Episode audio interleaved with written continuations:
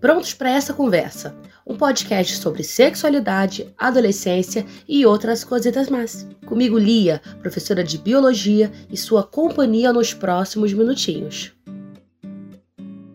Oiê, mais um episódio começando e eu já quero te perguntar uma coisinha. Você já viu alguma campanha de prevenção à gravidez na adolescência, na qual aparece uma jovem grávida triste no canto escuro, como se o mundo dela tivesse acabado? Pois bem, em algumas dessas campanhas, onde as garotas foram representadas dessa forma, tinha algum garoto triste no canto escuro, como se o mundo dele tivesse acabado? Por que essas garotas estão sempre sozinhas e tristes? Onde está o garoto nessa situação? Bom, é justamente sobre isso que vamos falar hoje: o papel do homem e suas responsabilidades quando o assunto é sexo.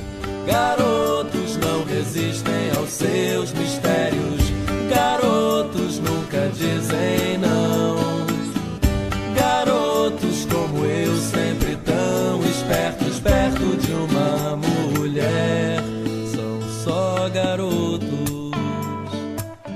Uma frase em inglês, é um ditado popular, na verdade, que diz: Boys will be boys, que traduzindo fica: garotos vão ser garotos. Como todo ditado popular, ele tem um significado para além das palavras. E esse quer dizer algo do tipo: ah, garotos vão ser sempre garotos, vão sempre se comportar como moleques. Não tem muito o que fazer. E isso é preocupante porque, por mais que aqui no Brasil a gente não tenha um ditado que diga exatamente isso, essa coisa de garotos são sempre garotos está na nossa cultura. E mais, temos frase que vai no oposto dessa frase, mas em relação às garotas, que é o tal do meninas amadurecem mais rápido. E aí que eu te questiono: meninas amadurecem mais rápido? Ou elas simplesmente recebem uma carga de responsabilidades sociais muito cedo e responsabilidades que muitas vezes os garotos nunca vão receber, né? E voltando no tal do ditado americano, uma cantora chamada Dua Lipa usou ele numa música, mas complementando. Ela diz na música: Boys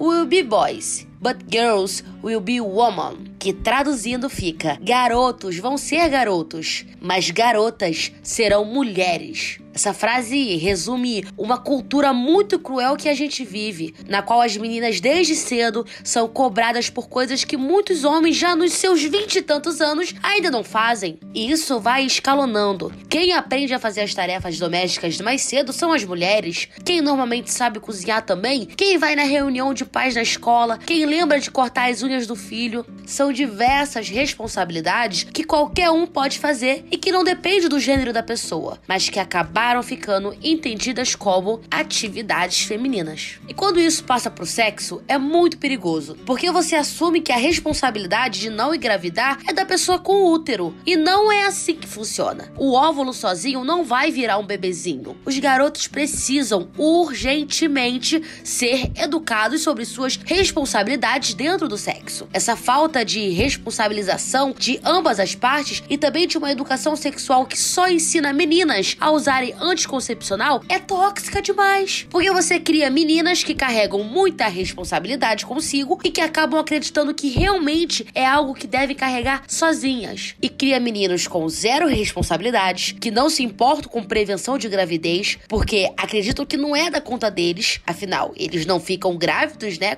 É um absurdo e infelizmente é nossa realidade. Gente, e aí STs? Infelizmente esquecidas no rolê como sempre, já que entre muitos casais o método contraceptivo é apenas a pílula anticoncepcional.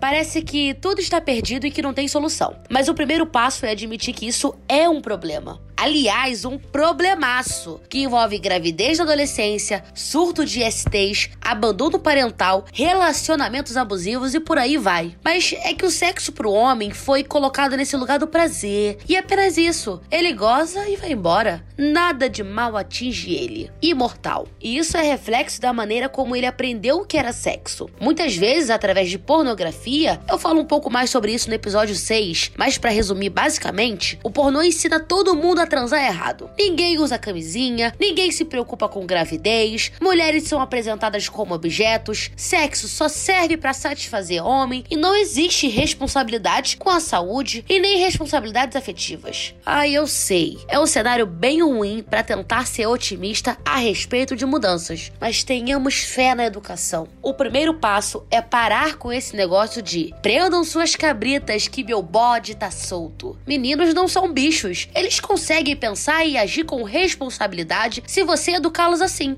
Tá na hora de parar de criar homens que com 30 anos são tratados como moleques, bobos, despreocupados, vida louca, seja lá qual for o eufemismo que usem para falar de comportamentos irresponsáveis. Garotos vão ser homens, homens que precisam lidar com suas responsabilidades, que precisam ter mais empatia com suas parceiras, homens que assumam seus erros quando for preciso.